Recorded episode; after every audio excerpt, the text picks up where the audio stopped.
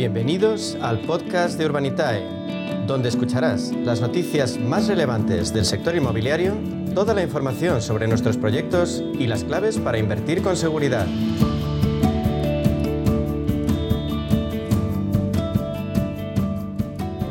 Bueno, pues ahora vamos con nuestro espacio inversión inmobiliaria y Proctet con Urbanitae. Siempre os damos todas las claves financieras que están cambiando el sector inmobiliario gracias a la transformación digital. Y desde luego, ¿quién mejor para contarnos pues qué se está cociendo ahora mismo en este sector que Diego Bestar, consejero delegado de Urbanitae? Vamos a darle la bienvenida. Buenos días, Diego. ¿Qué tal, Meli? Buenos días. Un placer, como siempre. Bueno, pues arrancamos hoy el programa de esta semana, Diego, haciendo este repaso y quiero hacer mención a una reciente apuesta que ha hecho CB por el universo PropTech. Recientemente la consultora estadounidense ha completado una inversión de 100 millones de dólares en VTS, una de las principales empresas del panorama PropTech a escala mundial. Cuéntanos un poquito, que seguro que, sabes más detalles. Eh, háblanos de esta alianza estratégica y exclusiva que yo creo que impulsará una mayor eficiencia y digitalización entre los servicios de gestión y asesoramiento en alquiler para propietarios. Cuéntanos un poquito. Me gusta que utilices la palabra alianza estratégica. Cuando se trata de dos empresones como CBRE y VTS, se habla de, alianzas. Cuando es de, una empresón como CBRE a una startup más pequeña, se suele hablar de, inversión directamente, ¿no? Eh, bueno, en este caso no hay duda de que es una alianza y, y, también una inversión, como dices, de 100 millones de euros. O sea, esto es lógicamente lo más destacado de la semana y posiblemente del año. ¿no? Es una inversión muy importante en una, en una empresa PropTech como es VTS.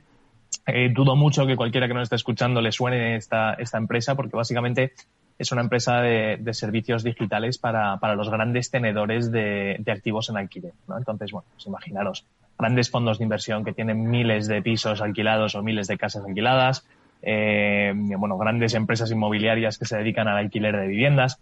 Bueno, es una, una plataforma de gestión de alquiler ¿no? para, para profesionales. Y en este lado, o sea, ofrecen cuatro principales eh, eh, productos, ¿no? Eh, el primero y el más obvio es la gestión de los propios alquileres, es decir, el cobro, los pagos, eh, ver un poco cuál es la cartera, cuánto genera, etcétera, ¿no? Luego tienen la parte del marketing, tienen una herramienta muy potente de marketing para poder encontrar alquileres, inquilinos eh, hacer tours de, las viviendas, eh, hacer listings automáticos en portales, es decir, que un profesional pueda subir a la plataforma un listing nuevo y que salga en todos los portales online. Eh, y luego tienen una parte también de data, es decir, de agregar todos los datos que tienen estos tenedores de, activos alquilados para poder, para poder sacar conclusiones. ¿no? Así que, bueno, una, un movimiento importante en el mundo Protec. Y luego uno piensa, ¿por qué CBR quiere invertir en algo así? ¿no? Y todo apunta que CBR ya estaba cerrando algún acuerdo de trabajo con, con VTS y, bueno, pues eh, se da la casuística de que VTS probablemente levanta la mano y dice, oye, CBR, me vas a potenciar mucho mi negocio. Si te interesa, puedes ser tú el que tome un porcentaje de la empresa y así alineamos, ¿no? Ya que vas a potenciar el negocio aliándote conmigo como, como Protect que soy, pues coge un porcentaje de nuestra empresa y, todo lo que aumente la facturación y el valor de, esta empresa, pues tú también te llevas un, pedacito, ¿no? Así que sin duda es una alianza. Eh, aparte de, la inversión que ya hemos hablado. Pero, y Diego, ¿tú crees que estas, este tipo de alianzas eh, se podrían dar aquí en España? Eh, sí, hombre, claro, por supuesto. es verdad que estas cifras son, son, elevadas, o sea, una plataforma así de grande como VTS hoy por hoy no, no, no sé, no, no tenemos un candidato que pueda llegar a esas cantidades eh, por ahora pero, pero claro que se puede dar y se dan, lo único que en menor escala, ¿no? Igual no, no a tan gran escala como para, como para poder que, salga en prensa como ha salido esta, ¿no?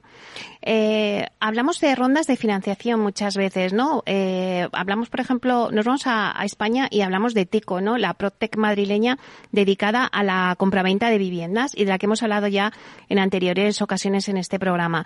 Eh, bueno, pues sigue avanzando en su plan de crecimiento. En julio de 2021 captó 65 millones de dólares en su primera ronda de financiación, una de las mayores operaciones de inversión en una Protec española, y ahora ultima eh, el lanzamiento de una nueva ronda de financiación en la que pretende captar entre 35 millones de euros y 45 millones de euros. Eh, bueno, pues seguimos asistiendo a esas rondas de financiación de las que siempre hablamos.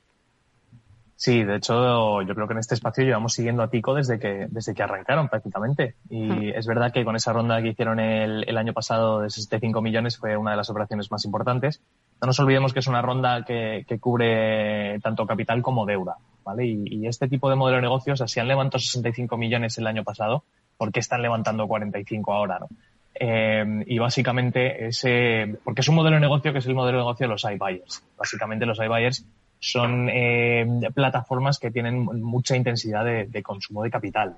Eh, al final son plataformas, como sabes, que te compran el piso, te dan una oferta de piso en muy poquito, muy poquito plazo y acuden y literalmente te lo compran con el balance o con, sus propios eh, recursos. Por lo cual tienen que tener mucho dinero en movimiento y muchas veces tienen mucho dinero metido en los activos que van comprando. Así que estos iBuyers son, eh, son plataformas que, que, tienden a hacer rondas muy grandes, como vimos el año pasado y, y, como volvemos a ver este año. ¿no? Dicho esto, Tico no ha levantado la ronda, ha anunciado que la va a abrir eh, y la ha encargado a GP Bullhound que se encargue de, buscarle el inversor. Pero bueno, conociendo el sector de los iBuyers es probable que, que cierren la ronda relativamente rápido. Bueno, la seguiremos de cerca. Y también tenemos otra nueva PropTech, en este caso es alemana, Evernest, que, ha desembarcado en Madrid y esta pues será su primera oficina fuera de su mercado local. No sé si qué te parece también que tengamos este otro de los actores dentro del Procter, un nuevo actor en el mercado inmobiliario. Pues Meli, yo te diría que esta noticia puede ser una noticia de un start, bueno, una, startup, una empresa inmobiliaria clásica que se pone el pin de PropTech, eh, pero la línea de que sea PropTech o no es un poco difusa, ¿no? Al final, eh, Evernest es una, una, red de agencias inmobiliarias muy, muy grande en Alemania, que como bien dices desembarca en España para lanzar aquí. Al, final, al principio va a arrancar en, Madrid, de hecho tiene una oficina en, en Paseo de Castellana. Eh, y pretenden llegar a Barcelona, Valencia, Marbella, Málaga, Bilbao, bueno, hacer una expansión bastante grande ya para, para el 2023 y 2024. Eh, y, bueno, digo que la línea de que sea un próptico no es, es, relativamente difusa porque es una agencia inmobiliaria. Al final mueven, eh, tienen una red de agentes inmobiliarios muy grande y, venden activos, ¿no? Pero es verdad que es una agencia inmobiliaria quizá distinta a las clásicas porque han hecho una inversión muy importante en un software propio, ¿no? Este software propio lo que hace es eh, permitir que los agentes inmobiliarios que trabajan para ellos pues tengan herramientas relacionadas, por ejemplo, con las tasaciones, utilizando el Big Data para, para sacar eh, pues eh, una valoración eh, bastante, bastante fina de, de, lo que son los activos que tienen en venta. Tienen eh, un sistema operativo de CRM que funciona muy bien. El CRM es básicamente un, un, sistema para mantener el contacto con los clientes y poder tener tu pool de posibles compradores eh, pues al tanto de todo lo que va pasando. Bueno, pues tienen un software muy, muy potente que han desarrollado y que, que a priori parece que les da la, eh, les da una ventaja competitiva frente al resto, ¿no? Así que bueno, se han fijado en España, buena noticia para nuestro, nuestro país, más competencia para los agentes inmobiliarios clásicos y, veremos qué tal les va, pero a priori van a hacer una inversión importante en nuestro país. Bueno, pues lo seguiremos también de cerca. Pero ya terminamos, eh, Diego, eh, con la actualidad de vuestra plataforma. esta misma tarde abrís un nuevo proyecto en Elche, Alicante, con un ticket que asciende a 1.300.000 euros.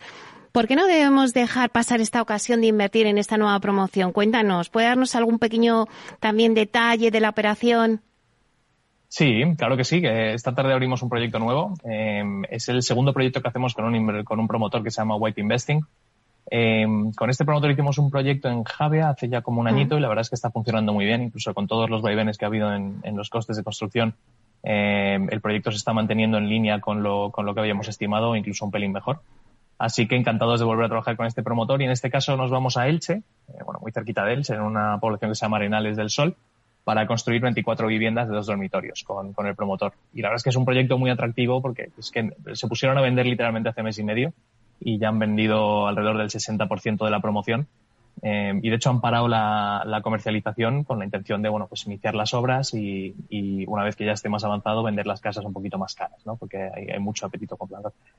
Así que, bueno, es una, una, operación con un promotor que conocemos, que, que ya está contrastado, eh, en una zona con mucha demanda y la rentabilidad estimada de estas, de estas operaciones pues suele ser similar, ¿no? En este caso nos vamos alrededor de, de unos 15% más o menos. Eh, recordemos que el track record en este tipo de operaciones que tenemos en Urbanitae da una rentabilidad de alrededor del 18. O sea que es una rentabilidad muy atractiva en una plaza con mucho apetito comprador y, y, con un promotor serio. Así que la verdad es que la, la, previsión que tenemos es que se financie muy rápido y de hecho le hemos puesto el, el sistema de prefunding para dar entrada a más inversores porque al ser un ticket pequeño de un millón trescientos Em, lo que veíamos es que probablemente se iba a cerrar muy rápido dejando a mucha gente fuera. Así que a ver qué tal va. Se abre esta tarde a las 4. Bueno, pues seguro que vamos, eh, todos los que nos estén escuchando, si quieren eh, entrar en esta operación, van a tener que ser muy rápidos porque en cuestión a lo mejor de, de minutos eh, se puede agotar el ticket.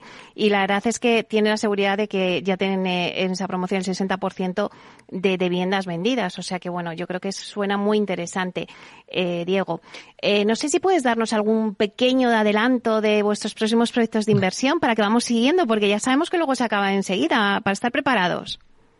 Sí, la verdad es que los próximos proyectos que hagamos, eh, ya sabes que además los, suelo anunciar aquí como primer sitio, pero muy bien, muy bien. Nosotros estamos encantados. Hay una relación ya de, cariño mutuo, no solamente eh, entre Capital Radio y, y Urbanita, sino de verdad que, que te valoro muchísimo, Diego.